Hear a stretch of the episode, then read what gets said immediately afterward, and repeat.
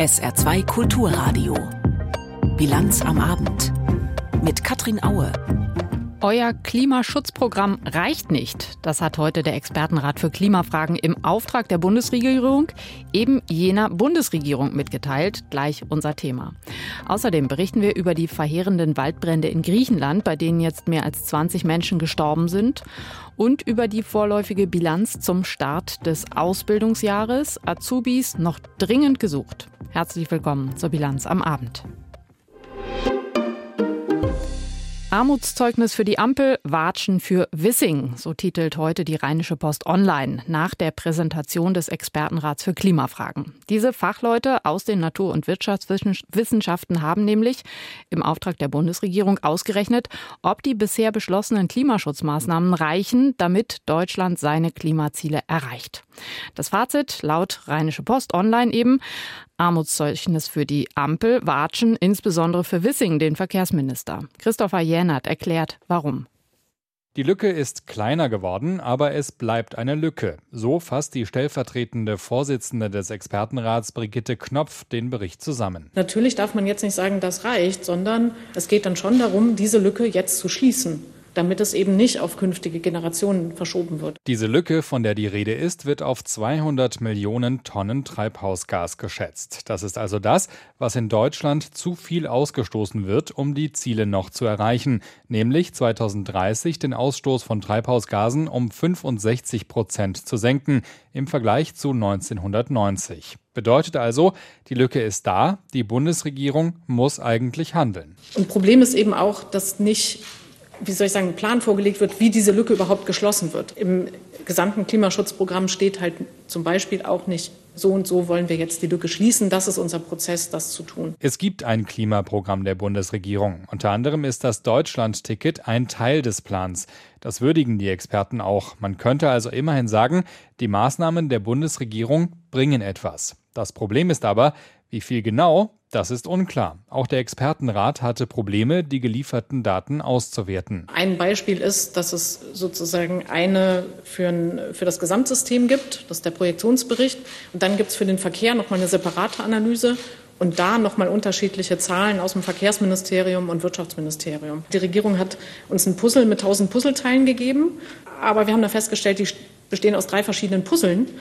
Und jetzt haben wir hier ein Stück und da ein Stück und da ein Stück. Das heißt, wir sehen gar nicht so richtig, was ist denn das Gesamtbild, was ist das Gesamtkunstwerk. Dem Expertenrat fehlt also ein Gesamtkonzept für den Klimaschutz. Außerdem seien viele Fragen ungeklärt oder Ideen zu unkonkret formuliert, um sie abschließend beurteilen zu können. Beispiel, die Bundesregierung will in allen Bereichen Subventionen abbauen, die klimaschädlich sind. Aber es wird nicht gesagt, wie das jetzt genau umgesetzt werden soll. Und es wäre sozusagen eine Win-Win-Situation für Klimaschutz und eben auf der Haushaltsseite. Und insofern konkreten Plan sofort vorlegen und dann eben möglichst schnell einen Konsens darüber herstellen. So die stellvertretende Vorsitzende des Expertenrats Brigitte Knopf. Die Forderung der Experten also vor allem konkreter werden, bessere Daten liefern und ein Gesamtkonzept entwickeln, das man dann auch wirklich beurteilen kann. Der Bericht ist jedenfalls Wasser auf die Mühlen der Umweltverbände. Die Deutsche Umwelthilfe bezeichnet das Klimaschutzprogramm als Gegenteil von verantwortungsvoller Politik. Die Organisation German Watch ruft den Kanzler auf, einzuschreiten und auch alle Ministerinnen und Minister müssten das Nötige tun, heißt es. Einer davon hat sich bereits geäußert, Wirtschaftsminister Habeck, mit dem Statement, es sei noch viel zu tun. Das Signal des Expertenrats wurde also offenbar immerhin gehört. Die Bundesregierung ist nicht ambitioniert genug in Sachen Klimaschutz. Das ist das Fazit des Expertenrats für Klimafragen. Dabei ist auch dieses Jahr wieder bestens geeignet, uns Auswirkungen des Klimawandels vor Augen zu führen. Waldbrände, Starkregen, Überschwemmungen in weiten Teilen Europas. Teils eine Folge der lang anhaltenden Tiefdruck- und Hochdruckphasen. Und die haben wir dieses Jahr auch in Deutschland gespürt. Der Bauernverband hat heute eine Zwischenbilanz der Ernte 2023 gezogen. Carsten Zumack berichtet. Was für ein Jahr, seufzt der Präsident des Deutschen Bauernverbandes Joachim Ruckwied. Zunächst häufige Niederschläge im Frühjahr, dann extreme Trockenheit im Mai und Juni, gefolgt von neuem Dauerregen. Ständig musste die Ernte unterbrochen werden, das habe die Landwirte vor gewaltige Herausforderungen gestellt, so Ruckwied. Die Nerven lagen zum Teil blank, es war eine echte Zitterpartie. Und ich will das an dieser Stelle einfach auch sehr selbstbewusst sagen, es ist meines Erachtens eine großartige Leistung der Landwirtschaft, der Bauernfamilien, unter diesen widrigen Bedingungen die Ernte dann doch einzubringen. Noch steht laut Ruckwied in einigen Regionen Weizen auf den Feldern, der verspätet bis Ende dieser Woche geerntet werden soll. Fest steht aber schon jetzt, das wechselhafte Wetter hat den Landwirten die Getreideernte in diesem Sommer teilweise verhagelt. Unter der Nässe hätten sowohl Qualität als auch Mengen gelitten, konstatiert der Bauernpräsident. Im letzten Jahr haben wir 43 Millionen Tonnen Getreide ernten können. Das schaffen wir in diesem Jahr sicherlich nicht. Vielleicht klappt es, die 40 Millionen zu reißen. In Summe gesehen eine unterdurchschnittliche Ernte. Wobei man differenzieren muss. Die Wintergerste vor den Regenfällen eingebracht. Die hatten überdurchschnittlich gutes Ergebnis gebracht. Alles, was wir dann danach gedroschen haben, erreicht nicht die Durchschnittswerte. Beim Winterraps sank der Ertrag nach den vorläufigen Zahlen um mehr als 10 Prozent. Deutlich auch die Ausfälle beim für die Branche besonders wichtigen Weizen. Unter dem Strich also fiel die Getreideernte schwächer aus als im Vorjahr. Damit nicht genug, sind die Marktpreise gleichzeitig weiter kräftig gesunken, beklagt Joachim Ruckwied. Wenn Sie das natürlich in Verbindung mit geringeren Ernteerträgen sehen, dann kommt man betriebswirtschaftlich zu dem Schluss, dass die Liquidität in den Betrieben dadurch eben belastet wird. Kleiner Lichtblick. Den Herbstkulturen wie Mais, Kartoffeln, Gemüse oder Zuckerrüben hat der Regen laut Branchenverband gut getan. Hier dürfte die Ernte besser ausfallen. Alles in allem aber spüre die Landwirtschaft die Auswirkungen des Klimawandels so ruckwied. Die Betriebe müssten alles dafür tun, um zukünftig Erträge und Ernährung sichern zu können, zum Beispiel durch die Züchtung neuer widerstandsfähiger Pflanzen. Auch die Betriebe im Saarland mussten sich dieses Jahr wieder auf erschwerte Bedingungen einstellen. Erst wochenlang zu trocken, dann komplett verregnet, jetzt wieder heiß.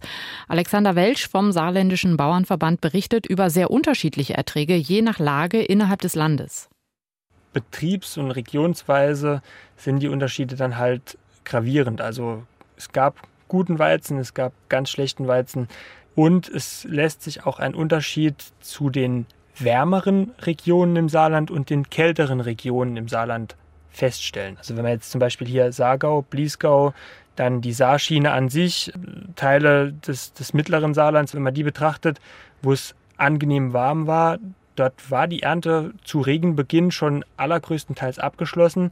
Und wenn man dann in die Bereiche Hochwald und St. Wendel schaut, dann war dort das Getreide zum Regenbeginn noch nicht ganz so weit. Das hätte vielleicht noch zwei, drei, vier Tage gebraucht, dann wäre es ruschfähig gewesen. Und so hat sich dort jetzt die Ernte extrem verschoben und auch die Qualitäten haben sich absolut zum Schlechten verändert sagt Alexander Welsch vom Saarländischen Bauernverband im SR-Hörfunk zu den bisherigen Ernteergebnissen im Saarland. Währenddessen eine vorsichtig optimistische Meldung von der Kanareninsel Teneriffa. Dort hat sich die Lage in den Waldbrandgebieten etwas entspannt. Sieben Prozent der Inselfläche sind seit letzter Woche dort verbrannt, aber die Behörden hoffen, die Feuer in den nächsten Tagen völlig unter Kontrolle zu bringen. Das genaue Gegenteil in Griechenland. Dort bekommen die Einsatzkräfte die Brände nicht in den Griff. Sogar mehr als 20 Todesopfer sind von dort gemeldet worden. Lisa Weiß berichtet. Über die Akropolis in Athen zieht Rauch hinweg. Und nicht nur da. Über weiten Teilen Griechenlands liegt dichter Rauch, der sogar die Sonne verdeckt. Die Brände sind verheerend. In der Gegend rund um Alexandropoli im Nordosten Griechenlands kämpfen die Einsatzkräfte jetzt schon den vierten Tag in Folge gegen die Flammen. Dort im Nationalpark Dadia sind in der Nähe einer Hütte 18 verbrannte Leichen entdeckt worden, so Feuerwehrsprecher Yannis Atopios. Weil es in der Gegend rundherum keine Berichte über vermisste oder verschwundene Menschen gibt, untersuchen wir gerade, ob das möglicherweise Menschen sind, die illegal ins Land gekommen sind. Nach griechischen Medienberichten sind noch weitere verbrannte Leichen gefunden worden, wahrscheinlich ebenfalls Migranten.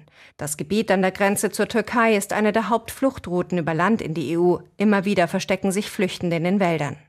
Feuerwehrleute und Anwohner kämpfen bis zur Erschöpfung gegen die Flammen, versuchen die Feuer unter Kontrolle zu bekommen, oft vergebens. Alexandros Krischolidis aus einem Dorf im Nordosten Griechenlands konnte nur zuschauen, wie sein Haus zerstört worden ist. Das Feuer hat das komplette Dorf erreicht. Unser eigenes Haus da oben ist komplett abgebrannt. Da ist nichts mehr. Jetzt bahnt es sich seinen Weg nach unten, in Richtung des ganzen Dorfes. Es könne gerade nicht vorrangig darum gehen, Besitztümer oder die Umwelt zu retten, sagt Griechenlands Ministerpräsident Kyriakos Mitsotakis. The protection of human life is always the number one uh, priority. Menschenleben seien die oberste Priorität. Aus seiner Sicht geht die Strategie auf, schnell und umfassend die Bewohner von Orten in der Nähe der Brände in Sicherheit zu bringen. Und so sind auch jetzt wieder weitere Ortschaften evakuiert worden, ebenso wie das Universitätskrankenhaus von Alexandropoli. Die Patienten sind auf ein Schiff verlegt und in die Stadt Kavala weiter westlich gebracht worden. Krankenhausmitarbeiter Nikos Juxides beschreibt die Lage so. Ich habe das noch nie erlebt und ich arbeite schon 27 Jahre hier. Es ist wie im Krieg. Hier Patienten, dort Patienten. Es war wie im Krieg, wie wenn eine Bombe eingeschlagen hätte. Inzwischen ist auch internationale Hilfe eingetroffen. Zypern zum Beispiel hat Löschflugzeuge geschickt, Rumänien Feuerwehrleute, Deutschland will ebenfalls Hilfe schicken. Die Unterstützung dürfte willkommen sein. Auch beispielsweise rund um Athen sind schwere Brände ausgebrochen. Ein Kloster mit 50 Nonnen ist evakuiert worden. Es gibt weitere Feuer in weiten Teilen Griechenlands und auch auf mehreren Inseln, zum Beispiel auf Evia. Die Hitze und der starke Wind erleichtern es den Feuern, sich auszubreiten. Griechenland dürften schwere Tage bevorstehen. Es ist 17.41 Uhr, jetzt in der Bilanz am Abend der Nachrichtenüberblick von Stefan Deppen. Auf der italienischen Urlaubsinsel Elba ist gestern Abend ein Waldbrand ausgebrochen. Wegen des Windes breiteten sich die Flammen schnell aus. Nach Angaben der Behörden wurden rund 700 Menschen in dem betroffenen Gebiet in Sicherheit gebracht. Berichte über Verletzte gab es zunächst nicht. Bundesaußenministerin Baerbock hält ukrainische Drohnenangriffe auf die russische Hauptstadt Moskau für legitim. Die Grünen-Politikerin sagte bei einer Pressekonferenz in Berlin, Russland habe die Ukraine angegriffen. Die Ukraine verteidige sich nur, und zwar im Rahmen des internationalen Rechts.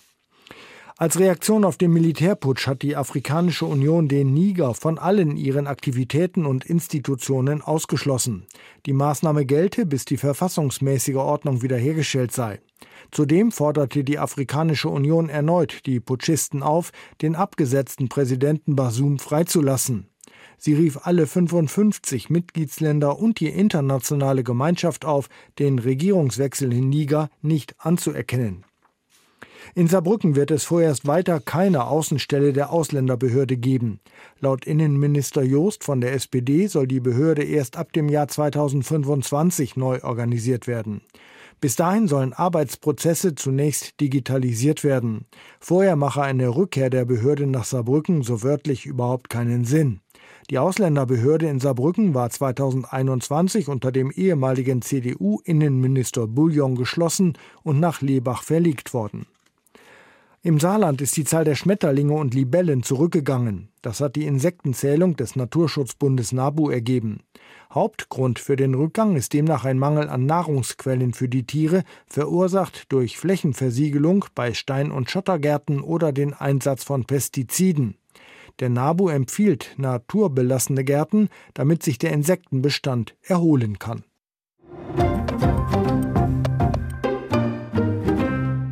Wo hakt es zurzeit bei der saarländischen Polizei? An einigen Stellen hat eine Arbeitsgruppe herausgefunden. Deshalb wird demnächst umstrukturiert. Jede Dienststelle bekommt zum Beispiel einen eigenen Kriminalermittlungsdienst. Denise Friemann mit Einzelheiten.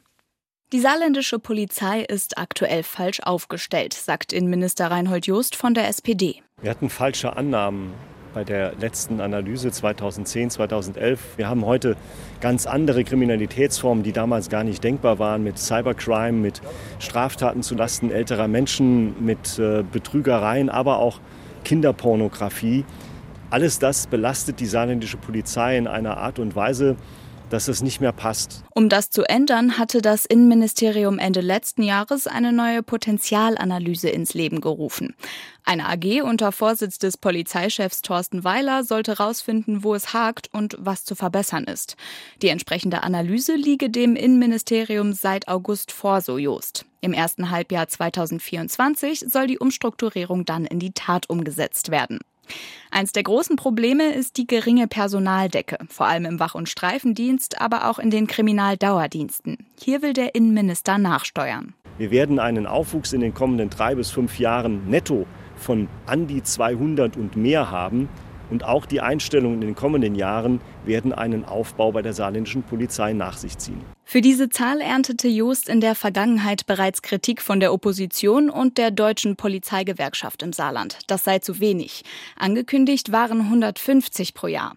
Aber Joost hält am Regierungsprogramm fest. Also wir haben uns zum Ziel gesetzt, innerhalb von zehn Jahren, das geht bis 2032, 2900 Polizeivollzugsbeamtinnen und Beamte im Saarland zu haben. Dieses Ziel werden wir erreichen. Um die Personallücken weiter zu füllen, werden außerdem die OPE, die operativen Einheiten, die damals noch von Ex-Innenminister Bullion von der CDU eingeführt wurden, um die rund um die Uhr Dienststellen bei ihren Aufgaben zu unterstützen, umstrukturiert werden. Wir machen aus sechs Standorten drei. Wir wollen darüber hinaus einen Teil der eingesetzten Kräfte der operativen Einheiten der Bereitschaftspolizei, den geschlossenen Einheiten zukommen lassen auch um sie zu verstärken, aber auch ein Stück weit zu entlasten. Außerdem soll auch die Ausstattung moderner werden. Über 100 neue Streifenwagen mit Dashcams, neue Waffen und Maschinenpistolen. Aber auch bei der Organisation soll umstrukturiert werden. Um Dreifach- und Doppelstrukturen abzubauen, werde die strategische Organisation beim Landespolizeipräsidium im Innenministerium liegen. Alle operativen Aufgaben bei der Landespolizeidirektion als eigenständige Behörde. Damit steht die Polizei in allen Bereichen vor einer Neuausrichtung. Laut Innenminister Joost geht es auch bei einer weiteren Neuausrichtung, die schon lange auf sich warten lässt, voran, dem Landesentwicklungsplan. Ja, das hat sehr, sehr lange gedauert, zu lange. Aber am Ende wird es, wie ich finde, ein guter Landesentwicklungsplan. Wir wollen jetzt mit Blick auf das externe Anhörungsverfahren, also die Einbindung von Kammern, Verbänden, und Organisationen bis Ende Oktober uns die Zeit nehmen, um es von denen bewerten zu lassen. Bis zum Ende des Jahres soll der neue Landesentwicklungsplan Stand jetzt dann vorliegen. Das Geschäftsjahr 2022 war für die Stadtwerke Saarbrücken gar nicht einfach. Das lag zum Beispiel an der Corona-Pandemie und an Russlands Krieg gegen die Ukraine. Besonders bei der Energieversorgung wurden einige Veränderungen angeschoben. Dennoch haben die Stadtwerke eine positive Bilanz vorgelegt. Stefan Deppen ob ÖPNV, Schwimmbäder oder die Versorgung mit Energie und Wasser. Die Stadtwerke stellen einen wesentlichen Anteil der Daseinsvorsorge für Hunderttausende Menschen. Mit seinen rund 1150 Beschäftigten hat der Stadtwerke-Konzern im Geschäftsjahr 2022 einen Umsatz von 274 Millionen Euro und dabei einen Überschuss in Höhe von rund 20 Millionen Euro erwirtschaftet. Beides bedeutet einen deutlichen Zuwachs gegenüber dem Vorjahr. Allerdings räumt Stadtwerkechef Nagel ein, der Löwenanteil des Gewinns stammt aus einer Steuerrückerstattung in Höhe von rund 13 Millionen Euro. Die städtischen Bäder haben Verluste von 2,9 Millionen Euro erwirtschaftet. Für den Mobilitätsbereich lag der Zuschussbedarf bei 15,5 Millionen. Für 2023 rechnet das Unternehmen ebenfalls mit einem Gewinn, wenn auch in deutlich geringerer Höhe. Im Sinne der Abkehr von fossilen Energieträgern werde auch in diesem Jahr signifikant in Gas, Strom, Fernwärme und Wassernetze investiert sowie die Erneuerung der Fahrzeugflotten von Saarbahn und Bus vorangetrieben. Vergangene Woche hat die Saarländische Handwerkskammer über eine erfreuliche Entwicklung berichtet. Hier im Land steigt die Zahl der jungen Leute, die eine Lehre in einem Handwerksbetrieb machen, wieder an. Dieses Jahr wurden sechs Prozent mehr Ausbildungsverträge abgeschlossen als im vergangenen Jahr. Heute hat das Statistische Bundesamt vorläufige Zahlen für das neue Ausbildungsjahr in Gesamtdeutschland vorgelegt. Und da sieht es im Handwerk nicht so rosig aus. Und auch insgesamt ist der Trend für die duale Ausbildung in Deutschland negativ. Jim Bob Nikschas. Immer weniger junge Leute in Deutschland entscheiden sich für eine duale Berufsausbildung. Dieser Trend hat sich auch im vergangenen Jahr fortgesetzt. Insgesamt wurden weniger als 470.000 neue Ausbildungsverträge abgeschlossen. Damit lag die Zahl zwar etwas höher als noch 2021, doch vor der Corona-Pandemie im Jahr 2019 waren es noch mehr als 500.000 neue Verträge. Vor allem bei Handwerksberufen ging die Zahl neuer Azubis im letzten Jahr deutlich zurück, auf die bisher geringste Zahl an Neuabschlüssen, sagt das Statistische Bundesamt. Einen ähnlichen Trend gibt es in der Landwirtschaft. Im Bereich Industrie und Handel dagegen wurden deutlich mehr Azubis eingestellt als zuvor. Die meisten Jugendlichen entscheiden sich weiterhin für eine Ausbildung im Einzelhandel, im Büro, in der Autowerkstatt, im Handel oder im Bereich Informatik. Auch 2022 machten diese Berufe gut ein Fünftel aller neuen Azubi-Verträge aus. Die größten Unterschiede zwischen Männern und Frauen gab es diesmal im Handwerk. Die Zahl der männlichen neuen Azubis ging im letzten Jahr um mehr als drei Prozent zurück. Dafür wollten mehr junge Frauen einen Handwerksberuf erlernen. Azubis dringend gesucht, auch dieses Jahr wieder. Jim Bob Nikschas hat berichtet. Nur wo sollen sie herkommen, die Azubis? Unser Hauptstadtkorrespondent Michael Weidemann hat darauf eine Antwort, die aber den Parteien rechts der Mitte eher nicht gefallen dürfte. Hier sein Kommentar. Ja, will denn niemand mehr Bäcker oder Landwirtin, Schneider oder Hotelfachfrau werden? Ausgerechnet in Branchen, in denen besonders viele Nachwuchskräfte fehlen, wo der Mangel an Fachpersonal den Fortbestand ganzer Betriebe gefährdet und sich teilweise sogar schon auf unser Alltagsleben auswirkt, ausgerechnet in diesen Berufszweigen wollen immer weniger Schulabgänger lernen und später arbeiten. Das hat unterschiedliche Gründe. Arbeitsbedingungen, die nicht mit den Erwartungen der jungen Leute in Einklang zu bringen sind zum Beispiel, oder zu niedrige Ausbildungsvergütungen und Einstiegsgehälter. Doch selbst die ambitioniertesten Versuche, das Image dieser Jobs aufzuwerten und mögliche Fehlentwicklungen zu korrigieren, sind letztlich zum Scheitern verurteilt weil es einfach immer weniger junge Erwachsene gibt, die man überhaupt für eine Ausbildung gewinnen kann. Wer den Fachkräftemangel in Deutschland beheben oder ihn zumindest abmildern will, kommt nicht umhin, auf diese demografische Entwicklung zu reagieren.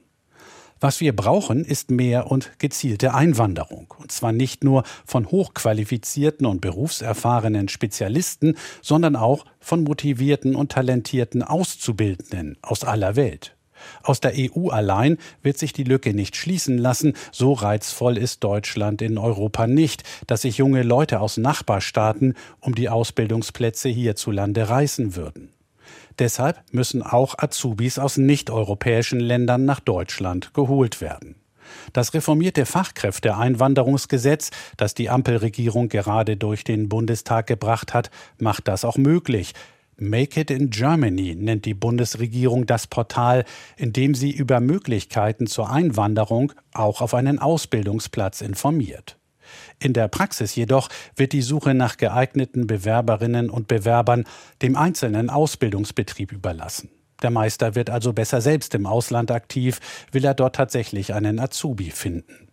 Ein Verfahren, das kaum dazu beitragen dürfte, die Nachwuchsprobleme im Handwerk zu beheben.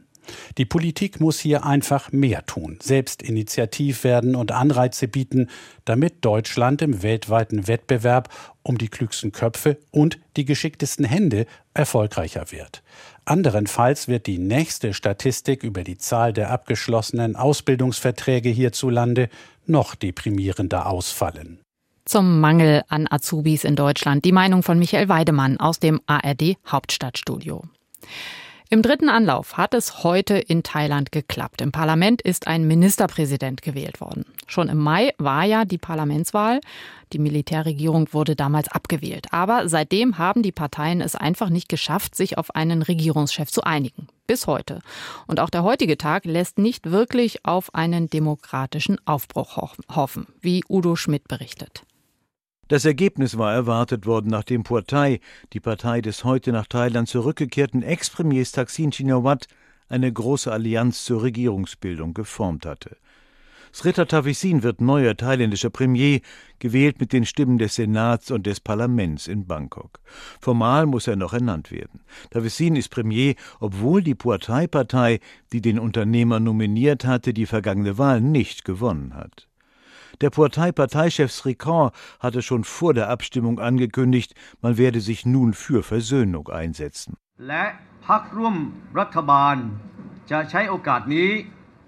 Die Parteien der Koalition werden die Chance nutzen, Harmonie und Versöhnung zu ermöglichen. Wir werden für Wohlstand für alle Menschen im Land sorgen.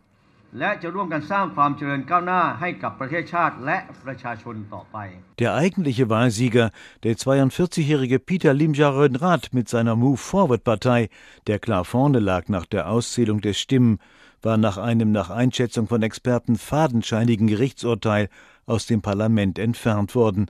Eine Berufung wurde abgelehnt. Der Wahlsieger wurde kaltgestellt wohl auch, weil er angekündigt hatte, die Monarchie zu modernisieren. Munin Pongsapan, Rechtsexperte der Tamanset-Universität, sieht Thailand im Gespräch mit dem ARD-Studio Südostasien auf einem gefährlichen Weg. Thailand is not really a democratic country. Thailand ist kein wirklich demokratischer Staat.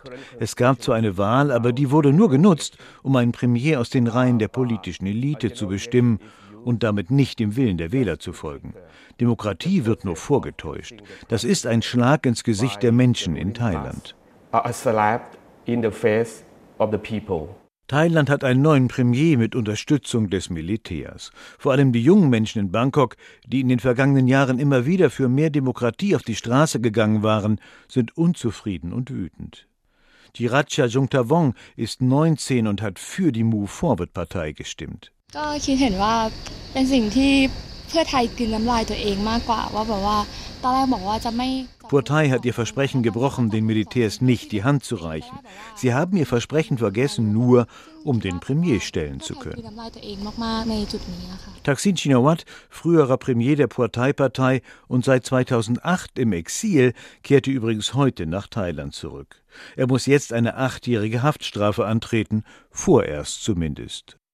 Seilbahnen sind im Norden von Pakistan ein übliches Verkehrsmittel. Viele Straßen sind im schlechten Zustand. Menschen nutzen eben Seilbahnen auf dem Weg zur Arbeit oder zur Schule, zum Beispiel um Täler oder Flüsse zu überqueren. Oft sind diese Seilbahnen allerdings schlecht gewartet. Eine der Gondeln ist heute früh verunglückt. Seit Stunden wird sie nur noch von einem einzigen Stahlseil gehalten. Einige der acht Insassen konnten mittlerweile aber gerettet werden. Peter Hornung mit dem Stand der Rettungsarbeiten. Die geretteten Kinder seien stabil, melden lokale Medien. Sie seien von Ärzten an einem Landeplatz empfangen worden. Die Rettungsaktion werde nun weiter fortgesetzt, obwohl es schon dunkel ist. Wir werden nicht weggehen, bis alle gerettet sind, hatte der Einsatzleiter der Armee gesagt. Da die Hubschrauber aber nun nicht mehr fliegen können, sucht man offenbar nach alternativen Möglichkeiten, die in der Gondel Verbliebenen zu retten. Womöglich mit einer Seilbahn, deren Kabel parallel läuft. Lange Zeit war es lediglich gelungen, die Menschen in der Seilbahn Seilbahn mit etwas Wasser und Essen zu versorgen. Die Gondel hängt seit heute Morgen Ortszeit schief 300 Meter über dem Grund an nur noch einem Seil. Zwei Seile waren zuvor nacheinander gerissen. Versuche, Soldaten mit Hubschraubern an die Gondel heranzuführen, wurden den Tag über durch starken Wind massiv erschwert. Die Seilbahn war am Morgen viermal hin und her gefahren. Beim fünften Mal passierte dann das Unglück. Das British Museum in London ist eine der bedeutendsten Kultureinrichtungen Großbritanniens. Millionen Menschen besuchen es jedes Jahr, auch weil es für altehrwürdige, sorgfältige Forschung, Sammlung und Ausstellung steht. Jetzt musste die Museumsleitung aber mit einer schlechten Nachricht an die Öffentlichkeit gehen, einer geradezu unglaublichen Nachricht. Gabi Biesinger berichtet. Der Daily Telegraph bezieht sich jetzt auf museumsinterne Quellen, denen zufolge sollen bis zu 2000 Objekte verschwunden oder vernichtet worden sein. Der Wert belaufe sich auf mehrere Millionen Pfund. Die Beschäftigten sollen sich schockiert gezeigt haben über das Ausmaß der Verluste. Das Museum weigert sich bisher Angaben über die gestohlenen Gegenstände zu machen oder Fotos davon zu veröffentlichen. Der Telegraph schreibt weiter, es werde zunehmend wahrscheinlich, dass das Museum selbst nicht wisse, was genau gestohlen wurde, denn es gebe Lücken im Inventar. Bei den vermissten Gegenständen handelt es sich um kleine Stücke wie Goldschmuck oder Juwelen aus Halbedelsteinen aus dem 15. Jahrhundert vor Christus bis zum 19. Jahrhundert nach Christus. Die Objekte seien in einem Lagerraum vorrangig für Forschungszwecke aufbewahrt worden. Eigentlich hätte der Diebstahl deutlich früher auffliegen müssen, denn bereits vor drei Jahren habe ein Antiquitätenexperte sich an das Museum gewandt, weil Gegenstände aus der Sammlung auf der Online-Plattform eBay verkauft worden seien. Im Januar soll die Museumsleitung die Polizei eingeschaltet haben. Ermittelt wurde zunächst, ohne die Öffentlichkeit zu informieren. Ein Kurator für mediterrane Kunst, der 30 Jahre lang im British Museum beschäftigt war, wurde entlassen. Er bestreitet jegliches Fehlverhalten. Mittlerweile steigt der Druck auf den deutschen Direktor des Museums Hartwig Fischer, sofort zurückzutreten. Fischer hatte seinen Abschied für 2024 angekündigt, bevor der Diebstahl publik wurde. Das Wetter im Saarland. Der Abend und die Nacht bleiben trocken und mild. Morgen wieder trockenes und heißes Sommerwetter und es wird noch wärmer als heute. 29 Grad maximal in Bosen und 22, 32 Grad in Völklingen. Und am Donnerstag wird es richtig schwül. Später kann es auch mitunter kräftige Schauer und Gewitter geben bei bis 32 Grad. Das war die Bilanz am Abend. Sie können unsere Sendung nachhören, wenn Sie möchten, gleich im Anschluss an die Sendung im Podcast auf sr2.de. Mein Name ist Katrin Aue. Ich wünsche noch einen sehr schönen Abend. Tschüss.